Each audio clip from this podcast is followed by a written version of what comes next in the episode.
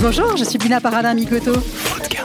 L'alimentation peut être un acte heureux et positif pour améliorer notre karma et non synonyme d'inquiétude et de stress. J'échange dans Food Karma avec des acteurs qui œuvrent pour une alimentation bonne pour nos papilles, mais aussi pour notre santé et la planète. Cuisiniers, journalistes, industriels ou encore médecins, les invités de ce podcast incarnent tous le Food Karma. Chacun à leur échelle, ils participent à répandre une énergie positive dans le secteur de la bouffe. Je vous emmène à leur rencontre dans Food Karma. Vous venez avec moi?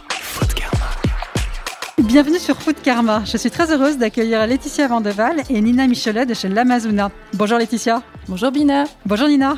Salut Bina. Laetitia et Nina, je suis ravie de vous accueillir dans Food Karma. Je suis une grande adepte des cosmétiques l'Amazona qui propose de réduire les déchets dans sa salle de bain. Je pense notamment à vous tous les soirs quand je me démaquille avec euh, vos lingettes qui ne nécessitent que d'être lavées pour être réutilisées. Laetitia, tu as fondé euh, l'Amazona en 2010. Euh, L'Amazona crée des produits avec un objectif zéro déchet pour la salle de bain et désormais pour la maison, afin d'accompagner euh, les consommateurs dans la diminution de leur empreinte écologique. En 2010, tu étais clairement très pionnière dans ce secteur et depuis, la marque n'a cessé d'innover et d'améliorer ses processus pour proposer des produits toujours plus respectueux de l'environnement. Alors pourquoi parler euh, cosmétique dans un podcast qui s'appelle Food Karma? Car euh, je pense que lorsqu'on a une démarche écologique dans son alimentation, on reste frustré par les déchets que l'on crée dans sa cuisine. Les produits d'entretien, les liquides vaisselle, les épluchures, il y a, plein de choses qui, euh, qui nous frustrent. Et euh, ça tombe bien parce que vous lancez, vous, aujourd'hui, une gamme euh, cuisine. Donc je voulais discuter avec vous de comment on fait pour faire de, de sa cuisine un espace zéro déchet en s'inspirant de votre démarche cosmétique. Laetitia, euh, je vais commencer par te poser une question qui est euh, c'est quoi la, démarche que tu as développée euh, donc pendant plus de dix ans maintenant dans la- dans l'Amazona pour faire de la salle de bain un endroit zéro déchet? On est typiquement dans l'idée de moins c'est mieux, euh, avec l'envie de supprimer tout ce qui était plastique, qui finit inévitablement dans la poubelle de la salle de bain, qui est en plus moins triée que celle de la cuisine. Donc l'idée, ça a été de euh, prendre cette fameuse poubelle, voir ce qu'il y avait dedans et inventer des alternatives pour euh, faire disparaître tout ça. Ça avait beaucoup de sens. Les flacons de shampoing, c'est du quotidien. Les, les cotons-tiges, les brosses à dents, on les utilise tous les jours. C'est bien, hein, tu te démaquilles tous les soirs, Bina. Tu fais bien pour ta peau. Et euh, tout ça, c'est des déchets que, pardon, qu'au final, on ne voit pas, puisqu'on on les pratique euh, non-stop. Donc l'idée, ça a été de les faire disparaître. Et en plus, on s'est rajouté les contraintes d'être bio, vegan et made in France.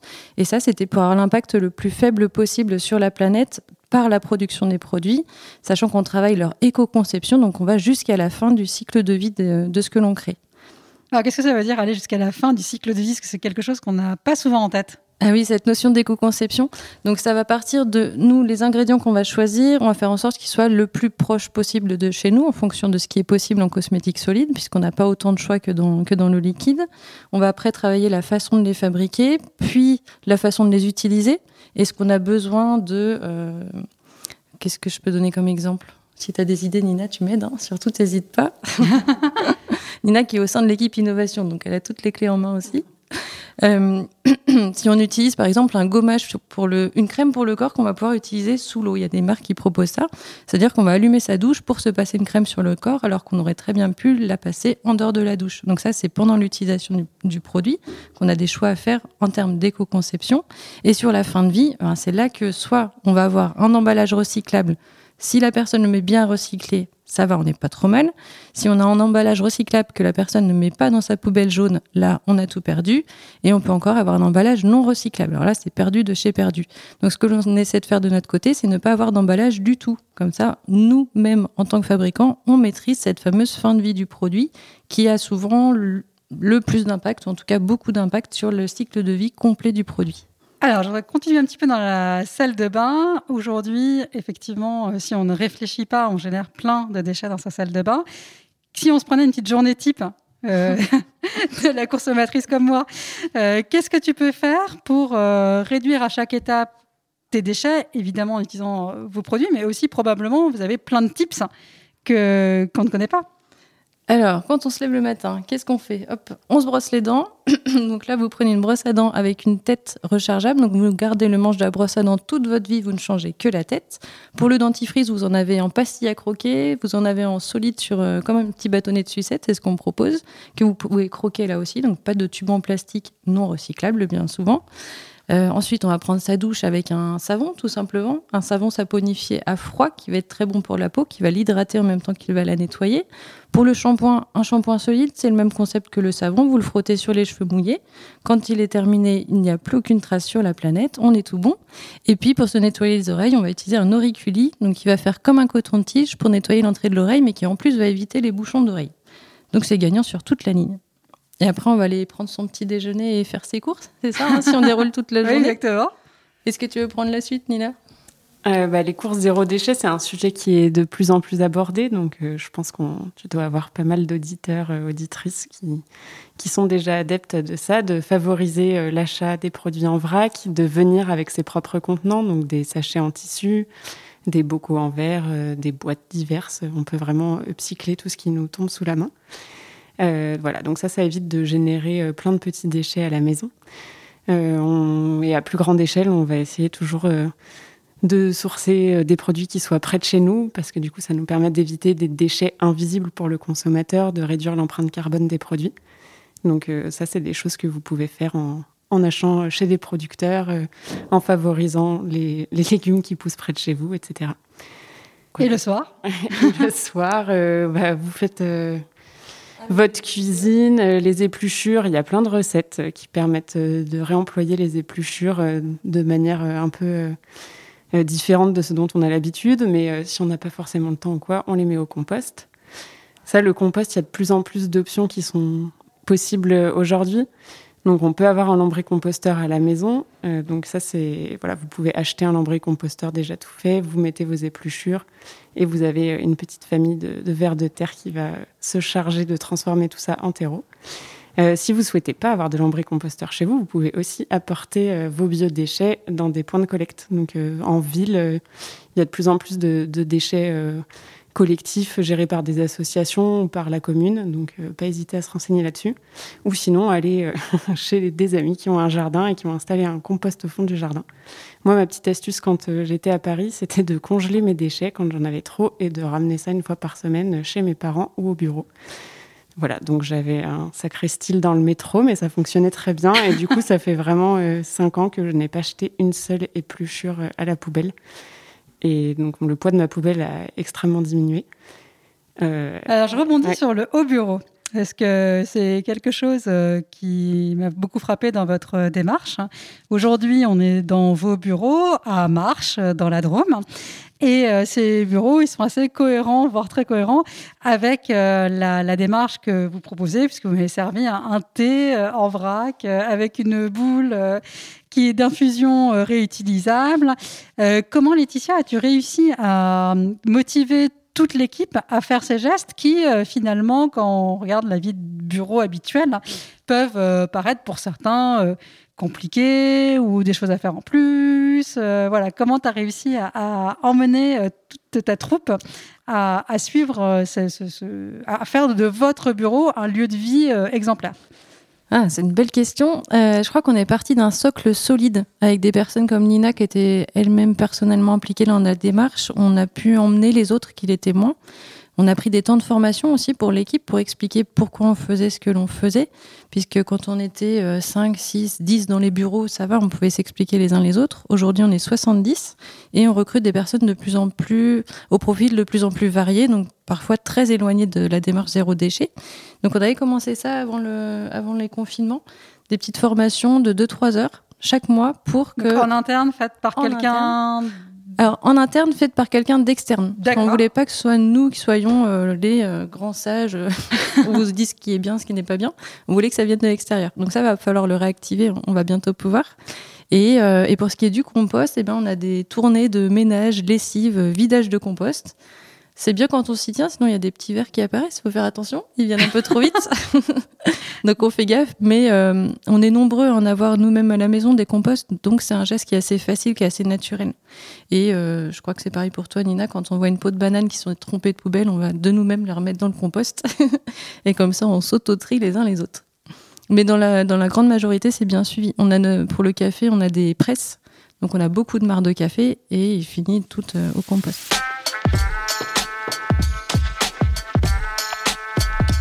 Alors, j'ai une question pour euh, Nina, donc, qui est en, charge des, innovations chez euh, l'Amazona.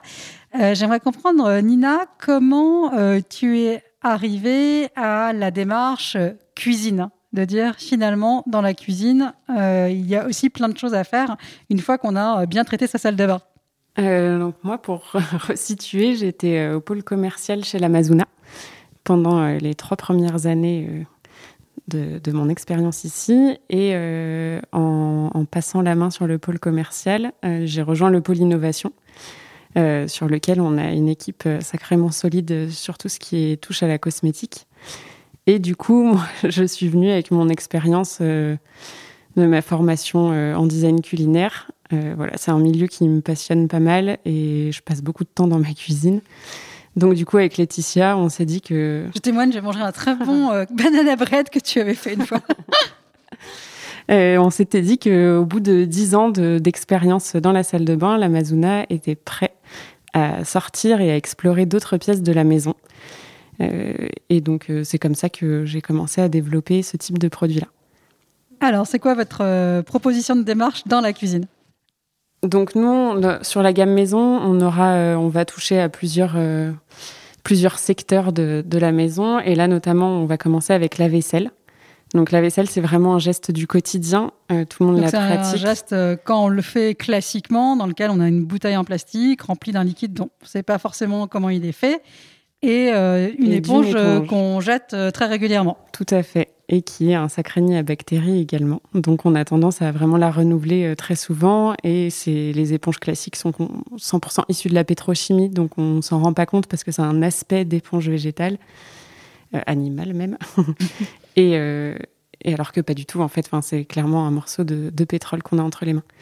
Donc nous, on va arriver avec une jolie proposition d'un produit solide pour la vaisselle qui sera certifié éco-détergent, et d'une brosse pour la vaisselle rechargeable, tout en bois et 100% fabriquée en France. Donc une brosse qu'on a là, donc je, la, je la décris, c'est une brosse euh, donc avec un manche en bois qui est effectivement euh, très pratique, qui tient bien dans la main, et euh, des, des, des, poils, comme une, une, brosse cosmétique. En, en quoi c'est fait? Alors la poignée est en chêne, en chêne français. Donc la poignée, tu la gardes, ad vitam aeternam en principe. Oui, tout à fait. Tu gardes la poignée euh, pendant des années. Elle, euh, elle contient une vis en inox, donc tu peux dévisser en fait la partie recharge et remplacer ta recharge euh, quand elle est trop usée pour, pour être efficace. La recharge, on l'a faite avec du bois de hêtre, qui est un bois un peu plus tendre que le chêne et qui est très utilisé en brosserie parce qu'il est plus facile à travailler. Et les, pour euh, les fibres, on a choisi du tampico, donc c'est des fibres d'agave. Euh, en poils végétaux, on a un catalogue qui n'est pas extrêmement large et du coup le tampico c'était intéressant parce que c'est assez souple euh, pour vraiment bien s'adapter à la forme de ta vaisselle sans l'abîmer. Et surtout, ça vient de l'agave et l'agave ça pousse dans des milieux désertiques.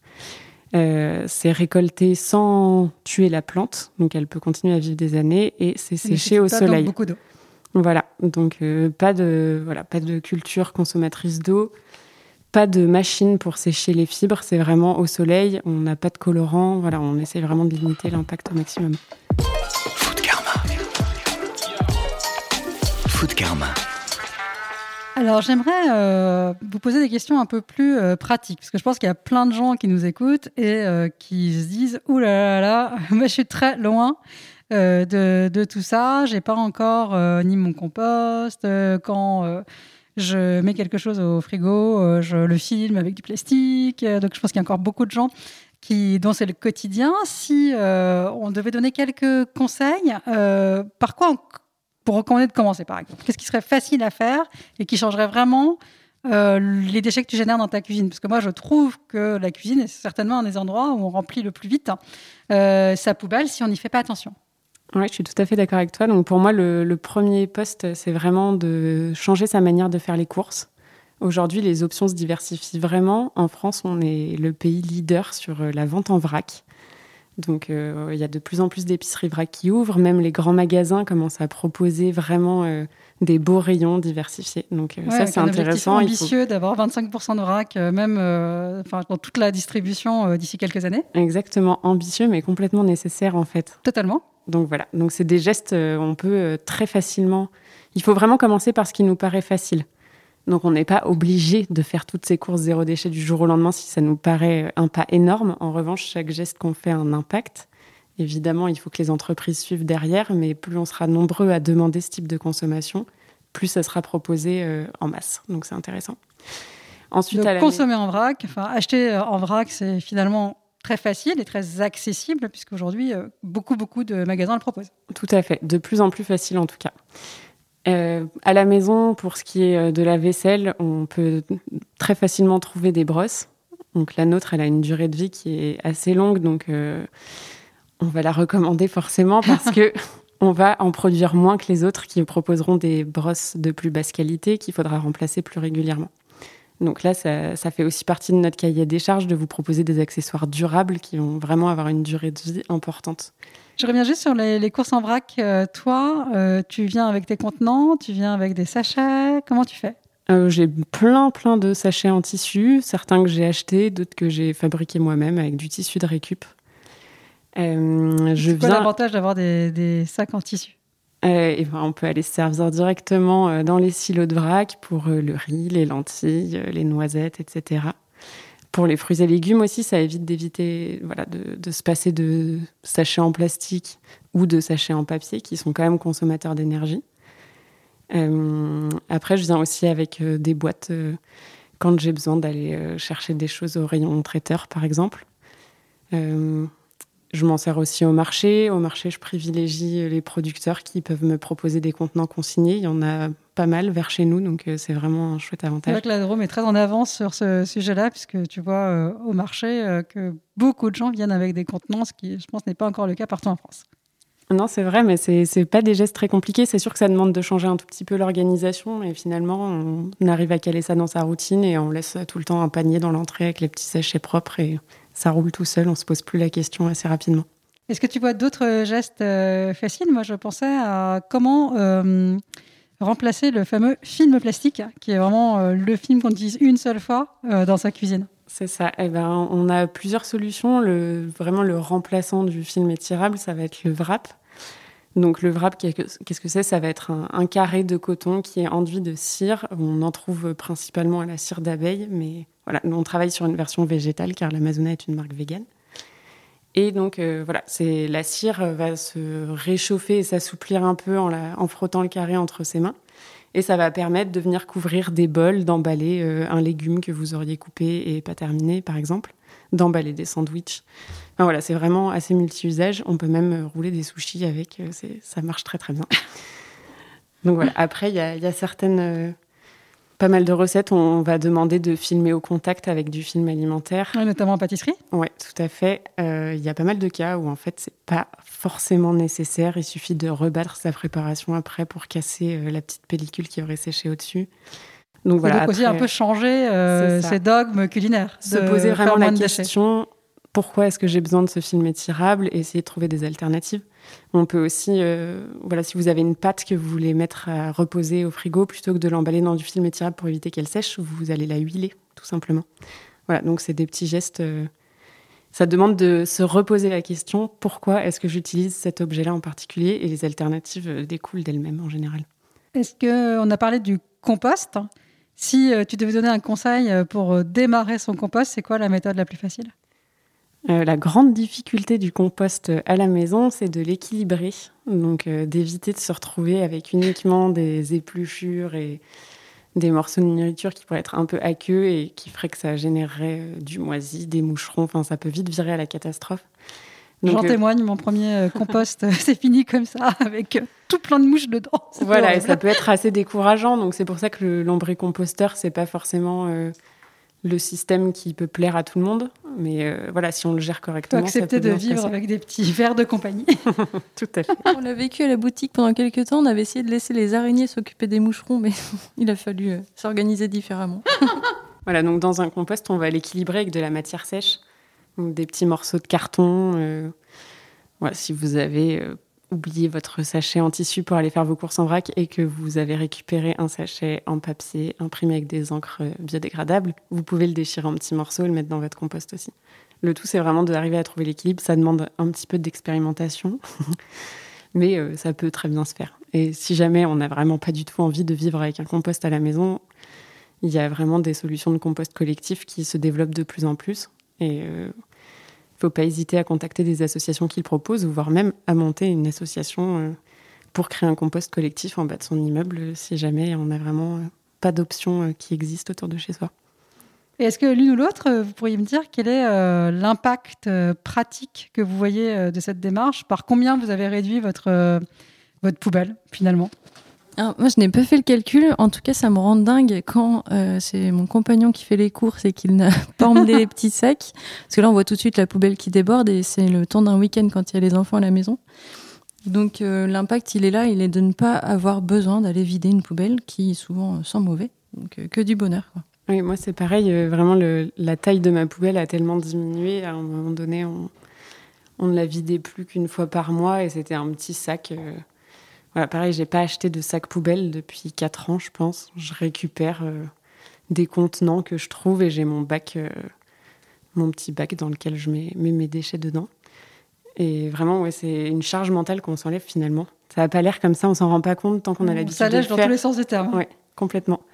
Mais vraiment, le fait de ne plus avoir euh, besoin de descendre la poubelle, c'est un bonheur insoupçonné. je partage, hein, totalement. Food Karma. Le podcast qui nous invite à agir dans la bouffe. Food Karma.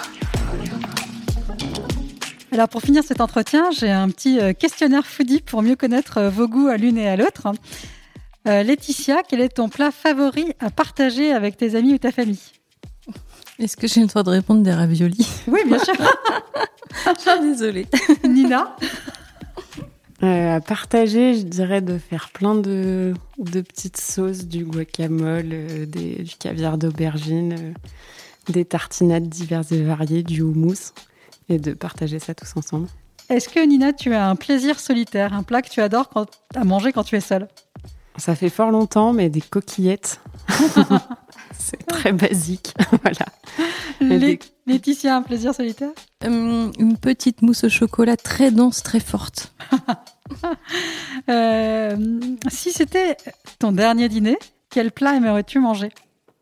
Une salade avec euh, des fèves, euh, du maïs, des belles tomates, plein de menthe, des herbes. Quelque chose de très frais et de juteux.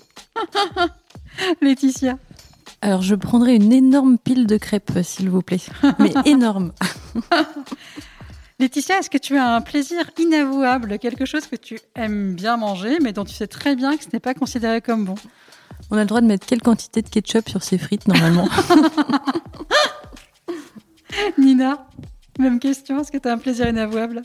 C'est vrai que le ketchup, c'est un genre d'addiction chez moi aussi, mais il faut répondre euh, différemment. Non, tu as le droit de répondre pareil, si vous avez la même addiction.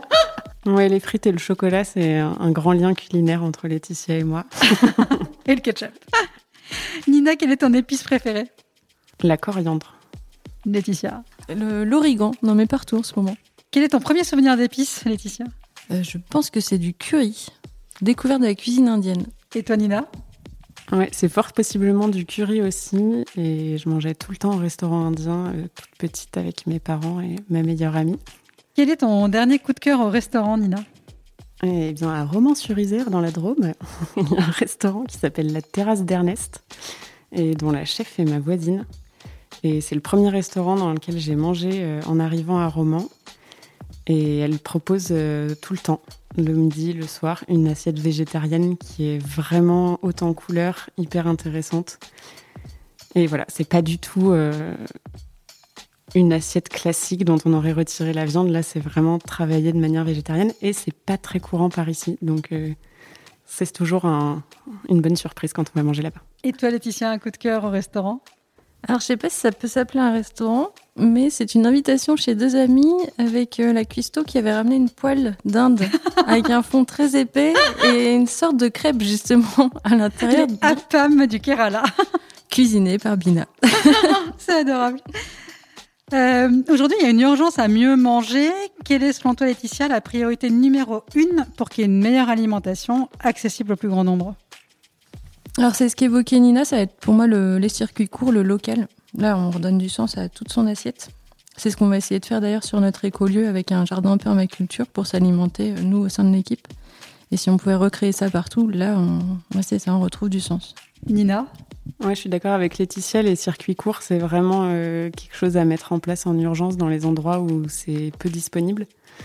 Et de végétaliser les assiettes également. C'est, pour moi, c'est très facile en fait de végétaliser euh, la plupart des assiettes sans forcément devenir végane du jour au lendemain, mais en tout cas de, de repenser sa manière de manger et de composer une assiette. C'est à la portée de tout le monde, mais ça demande euh, d'avoir des jolis exemples savoureux et plein de couleurs.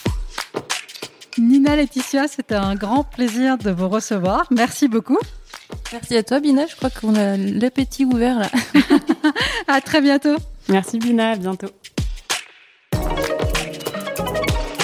J'espère que cet épisode vous a plu. N'hésitez pas à le noter 5 étoiles sur votre application favorite. Abonnez-vous à Business of Bouffe pour retrouver tous les épisodes de Food Karma. Retrouvez mes aventures sur mon compte Instagram, Bina Paradin, ou sur mon blog, karmajoie.com. Merci.